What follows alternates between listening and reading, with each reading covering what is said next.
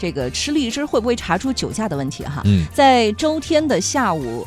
十五点半的时候，在广东深圳的小王呢，他结束了在驾校的学习，拿到了驾驶证。晚上十九点二十分，他为了庆祝拿驾照，跟朋友聚餐。其实小王是非常规矩的一个人，他那一滴酒也没喝，非常健康的狂吃水果。那到了晚上八点四十分，是他第一次开车回家。啊，是的，呃，他第一次开车回家呢，就刚刚上路就遇见了交警呢，在查酒驾，第一次被查，小王非常激动。可是小王第一次吹起酒精检测仪呢，就出了这种报警信息了。嗯。其实呢，让小王酒精检测超标的幕后黑手，正是他在晚饭的时候狂吃不止的荔枝。